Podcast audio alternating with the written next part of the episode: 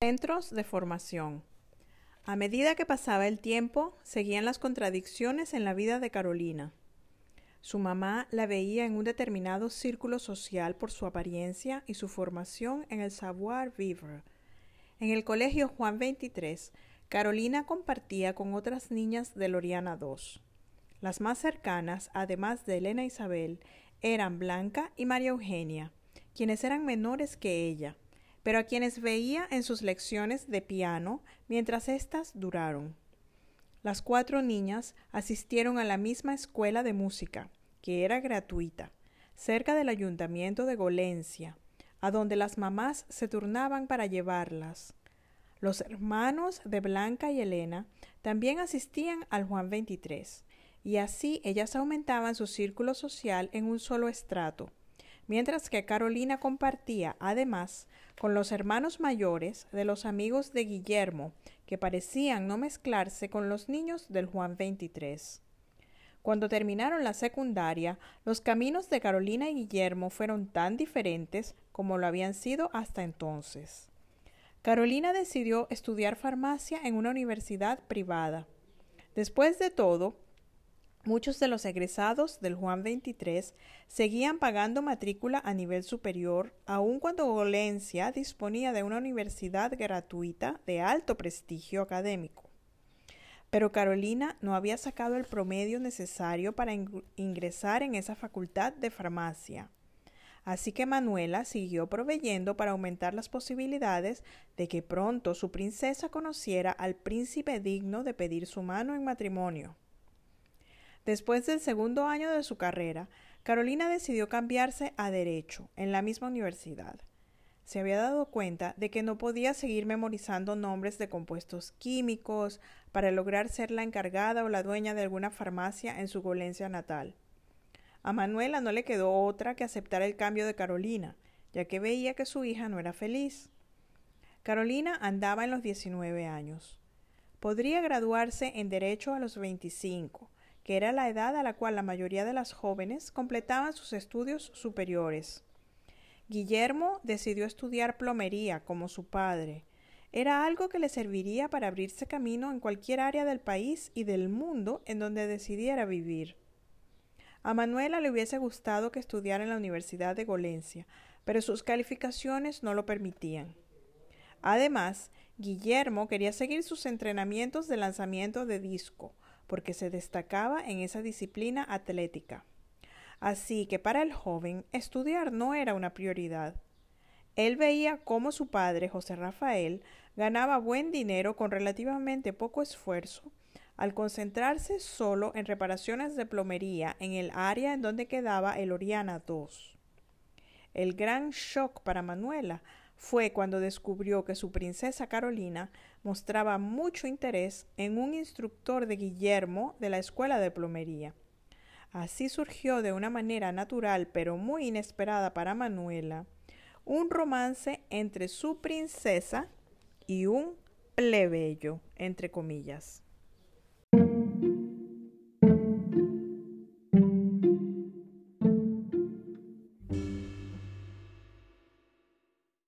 Andrés. Andrés no era el tipo de pareja que Manuela tenía en mente para su preciosa Carolina. En la sociedad clasista de Golencia, tener la piel clara connotaba más que el privilegio de ser la única de la familia que estudió en un colegio privado. El tono de la piel determinaba también el tipo de pareja al cual aspirar. Después de todo, Manuela había hecho todo lo posible para dotar a Carolina con las herramientas necesarias para sacar provecho a sus atributos naturales. Carolina no era feliz estudiando derecho. Su segundo intento de carrera tampoco le entusiasmaba. El esfuerzo requerido para aprenderse todos los casos de derecho penal, civil y mercantil del pensum eran un precio muy alto a pagar para un día aspirar a ser juez. Sus compañeros de universidad no le atraían más que en teoría, pues a ella lo que la entusiasmaba era ser admirada por su estatura o algún otro atributo por el cual no hubiese tenido que invertir desgaste neuronal ni exceso de ejercicio físico. Andrés cumplía con este requisito en un 100%. había llegado a la vida de Carolina a través de su padre y su hermano Guillermo. Andrés era hijo de un compañero bastante mayor de la escuela de plomería cuando José Rafael era estudiante. Este último lo conoció de niño y lo identificó por su apellido el día en que fueron a inscribir a Guillermo Rafael en el curso. De allí salió una invitación a cenar en el apartamento de los Silva Ramírez para ponerse al día con las noticias sobre sus vidas en los últimos veinte años. Andrés tenía casi treinta años y había estudiado ingeniería civil en la Universidad Abierta mientras ejercía como plomero, lo cual le permitió ingresar como instructor en la escuela de plomería. Apenas vio a Carolina durante la cena, Andrés quedó impactado por el contraste entre la piel de la chica y su hermano Guillermo. Además, José Rafael y Manuela eran ambos de tez morena, la fisonomía de Carolina era debida a unos abuelos de tez más blanca y ojos más claros que sus propios padres. El contraste entre ella y los demás miembros de su familia le otorgaba el elemento de la sorpresa para aquellos que eran sensibles a la apariencia física. Andrés, por su parte, era de piel más oscura que la de cualquier miembro de la familia Silva Ramírez. Él no sería el prototipo de príncipe que Manuela tenía en mente para Carolina, pero ciertamente Carolina para él sí era el prototipo de una princesa a quien deseaba conocer y quién sabe, tal vez ella se dejaría hasta amar.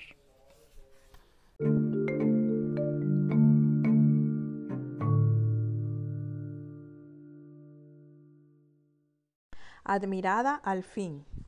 Carolina ya tenía 23 años y no había sentido nunca la admiración de parte de algún conocido de la cual creció sintiéndose digna.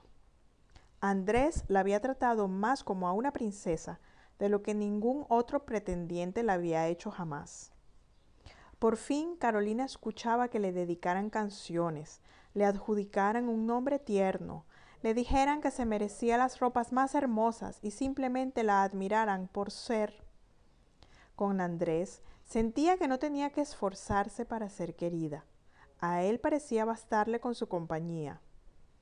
A Manuela no le preocupó este entusiasmo al principio, porque le parecía inconcebible que esa relación pudiera pasar a mayores. Seguramente algún príncipe de verdad vendría al rescate de su Carolina. Después de todo, ella asistía a su universidad privada y sabía pararse erguida para las fotos. La verdad es que la postura de Carolina no la favorecía mucho. Debido a su estatura por encima del promedio, había tendido a estar jorobada la mayoría del tiempo desde su adolescencia. Esa era una costumbre que ni la Academia de Modelaje había logrado corregir. Tal vez si estuviera practicando algún deporte de manera regular, hubiese tenido una postura más favorable. Andrés era siete años mayor que Carolina y estaba listo para formar una familia. Quería obtener el trofeo que para él representaba esta niña de tez clara que había correspondido a su cortejo. Manuela, la madre, sufría a medida que pasaba el tiempo y el entusiasmo se convertía en noviazgo. José Rafael, el padre, era indiferente y pasaron semanas, luego meses, y llegaron las vacaciones. Ahí sí que se definieron los rumbos.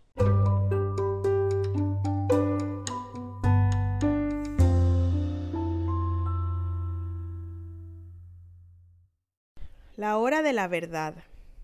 Muchas veces Carolina salió con Guillermo para verse con Andrés, pero era muy difícil creer que Carolina estuviera interesada en salir con un grupo de jóvenes seis años menores que ella.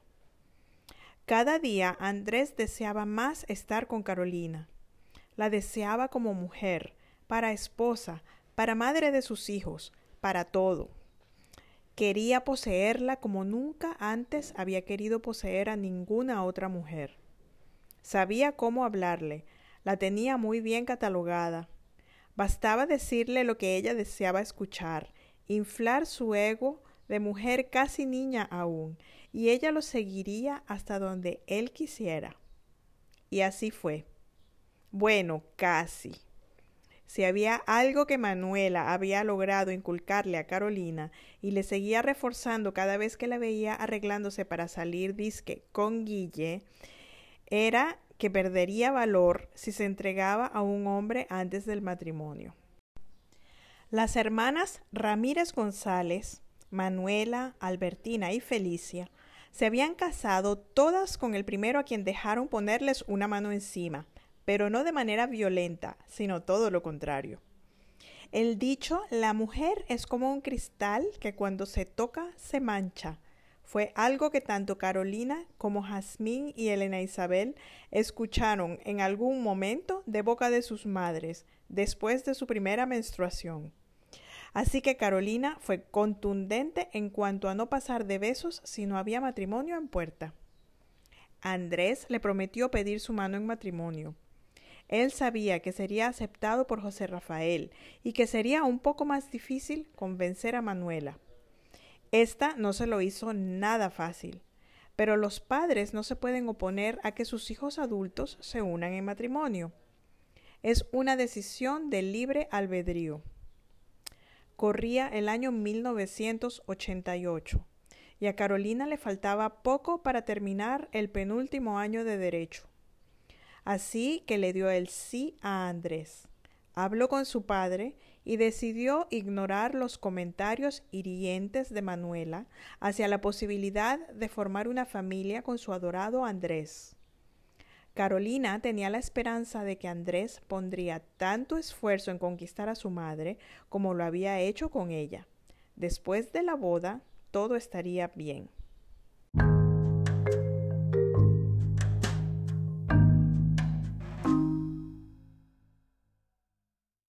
La boda. Andrés y Carolina decidieron casarse en julio de 1990. Manuela, con mucho desgano, cosió el traje de boda para Carolina. Aún tenía esperanza de que la boda se cancelara. Les había hecho la guerra a esos novios osados. En su desespero por hacerle ver a Carolina que Andrés no era el esposo que ella se merecía, la había ofendido. No podía entender por qué su hija se empeñaba en seguir con los planes para la boda. Un día le dijo algo de lo que después se arrepintió. La única explicación en la mente prejuiciosa de la bien intencionada Manuela era que ya Carolina se le había entregado a Andrés y por eso se empeñaba en ese matrimonio. Carolina no pudo sentirse más ofendida. Ella había trabajado tanto por mantener su cristal limpio y allí estaba su propia madre dudando de su integridad cuánta ironía. El día de la boda, Carolina lloró mientras pronunciaba su discurso en la iglesia. Algo inusual, un discurso en la ceremonia religiosa y una novia llorando de pena. Esas lágrimas fueron como un presagio de lo que estaba por venir años más tarde. Muchos de los presentes, como Elena Isabel, María Eugenia y Blanca, nunca comprendieron por qué Carolina le pidió perdón a su mamá el día de su boda. Las amigas de Loriana II se habían distanciado durante sus estudios universitarios e inicio de sus carreras y ninguna, con excepción de Carolina, se había embarcado en asumir el reto del matrimonio.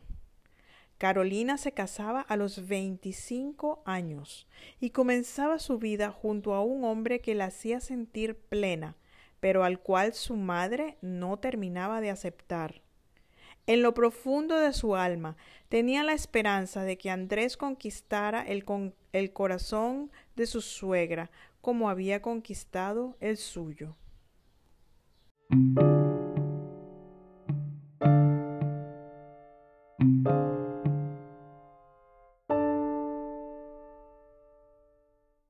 Carolina y Andrés Carolina y Andrés tuvieron un comienzo muy feliz en su vida de casados. Carolina se sentía liberada del yugo de su madre. Ahora se daba cuenta de que no era solo el mantener el honor femenino hasta casarse, sino que su madre nunca parecía estar conforme con su forma de ser. Al menos Andrés la quería tal y como ella era. Carolina se inscribió en la universidad para cursar unas materias que había abandonado por los preparativos para su boda con Andrés y se disponía a continuar sus estudios para graduarse de abogada. Mientras tanto, Andrés seguía de instructor en la escuela de plomería y había comenzado a trabajar con José Rafael, quien ya se sentía cansado y con ganas de dejar su clientela a plomeros más jóvenes. ¿Y quién mejor que su yerno para comenzar la sucesión? Al poco tiempo de casados, Carolina sintió que el yugo había cambiado de rostro. El efecto luna de miel se había disipado y Andrés comenzó a celarla. Es que Carolina se sentía emancipada del yugo de su madre y ahora quería disfrutar de su libertad, sin darse cuenta de que el matrimonio no es un medio para salir de casa con la frente en alto, sino una institución a la cual hay que respetar y para la cual hay que trabajar con paciencia, amor y mucha lealtad. La diferencia de edad comenzó a notarse desde el principio de la vida de casados. Carolina tenía sed de salir a bailar y asistir a fiestas organizadas por sus compañeros de universidad. Quería ir a excursiones en donde se acampaba a orillas de alguno de los grandes ríos de su bello país tropical. Pero Andrés estaba muy cansado de su trabajo como instructor y plomero y lo que quería era descansar en casa durante sus vacaciones. Andrés comenzaba a venerar menos a su bella esposa, pues requería mucha energía mantenerla satisfecha, y no solo en la cama. Ella quería vivir todo lo que no había vivido como adolescente ni como adulto joven. Ya Andrés era una persona que había superado todas esas etapas. Ahora tenía intereses más serios e importantes que el compartir el crecimiento de su esposa hasta alcanzar la madurez a la que él había llegado. No solo eso, Andrés no tenía las mismas necesidades de Carolina en cuanto a socializar y divertirse, puesto que él tuvo que trabajar desde muy joven para ayudar a su familia, menos favorecida económicamente que la de Carolina.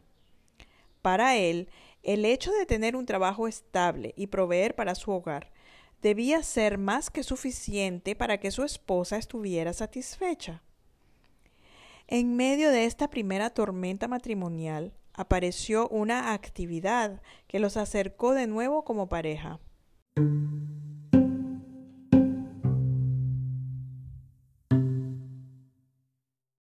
Comienza el proceso. Andrés tenía amigos de su círculo social que habían estudiado en las Fuerzas Armadas. La carrera militar era utilizada por muchas personas de bajos recursos para escalar posiciones y ofrecerles a sus hijos un futuro mejor del que sus padres les brindaron a ellos. A Andrés le hubiese gustado ser militar, pero su padre no se lo permitió. La plomería era un oficio que él podría aprender mucho más rápido y que le traería beneficios económicos para ayudar a sus hermanos menores. Por medio de esos amigos militares, conoció a un mayor de la Guardia Nacional que había formado un grupo para organizar una estrategia que les permitiera controlar una distribución más equitativa de la riqueza proveniente del ingreso petrolero en el país. Para ellos no era suficiente haber gozado de educación gratuita, ni las posibilidades de empleo que existían hasta para personas de oficios de baja especialización como la plomería. El líder del grupo se enfocaba en las diferencias entre clases y en cómo podrían utilizarse las armas para que personas no tan favorecidas en la escalera social como ellos pudieran alcanzar posiciones topes y tomar las riendas de la nación. Ese movimiento revolucionario se basó en la ideología comunista que había fracasado en la Unión Soviética y había llevado a la caída del muro de Berlín en 1989. Ya no había Occidente ni Oriente, Pero estos militares se dejaron adoctrinar por un par de hermanos que habían logrado el triunfo de una revolución comunista por más de 30 años en una isla vecina. Los admiraban más por ser irreverentes que por ser efectivos. Al contrario de haber mejorado las condiciones de sus habitantes más pobres, habían creado una estampa de un país detenido en el tiempo. Pero eso no parecía ni preocupar a los retoños de revolucionarios, pues este país nunca podría llegar a esos extremos. Utilizarían la experiencia de sus ídolos para lograr sus objetivos y lograr beneficiar incluso a más personas sin privilegios en su país de grandes recursos. Al principio, Carolina no participaba en las reuniones. El líder del grupo revolucionario consideraba que este era un trabajo solo para hombres. Luego, bajo la influencia de la experiencia de sus mentores isleños, se dieron cuenta de que las normas de guerra aprendidas en la academia militar no debían seguirse al pie de la letra. Una revolución de esta envergadura requería de mujeres y hasta niños para llevar a cabo misiones peligrosas sin levantar sospechas debían proveerse de armas, uniformes y otros insumos necesarios para luchar contra el neoliberalismo que pretendía reducir los beneficios sociales que recibían los ciudadanos. Carolina reunía todas las características para transportar algunos de estos insumos. La única condición era que no hiciera preguntas. El día que Andrés la invitó a participar en el proceso, Carolina ya no sintió la necesidad de ir de baile ni de fiesta con sus compañeros de universidad. Esta nueva misión le daba un sentido mucho más importante a su vida que el simple entretenimiento con un grupo de privilegiados de su universidad privada. Por primera vez, Carolina se alineó con sus propios resentimientos sociales. Ella había estado por encima de muchos, pero también por debajo de bastantes. Así que se dio a la tarea de ser protagonista de un proyecto de cambio por medio del cual podría ofrecer algo mejor a sus hijos. Carolina dejó el derecho. No tenía sentido seguir estudiando para pasar a ser parte de un sistema putrefacto. Era prioritario cambiar ese sistema primero y para eso debían mudarse al interior y esperar instrucciones. Y así lo hicieron. El proceso les dio a Carolina y Andrés un norte común, en donde Andrés se sentía seguro y ella podía disfrutar de su recién conquistada libertad. Todo marchaba sobre ruedas. Manuela comenzó a aceptar a su yerno como el hijo mayor que la vida le había dado.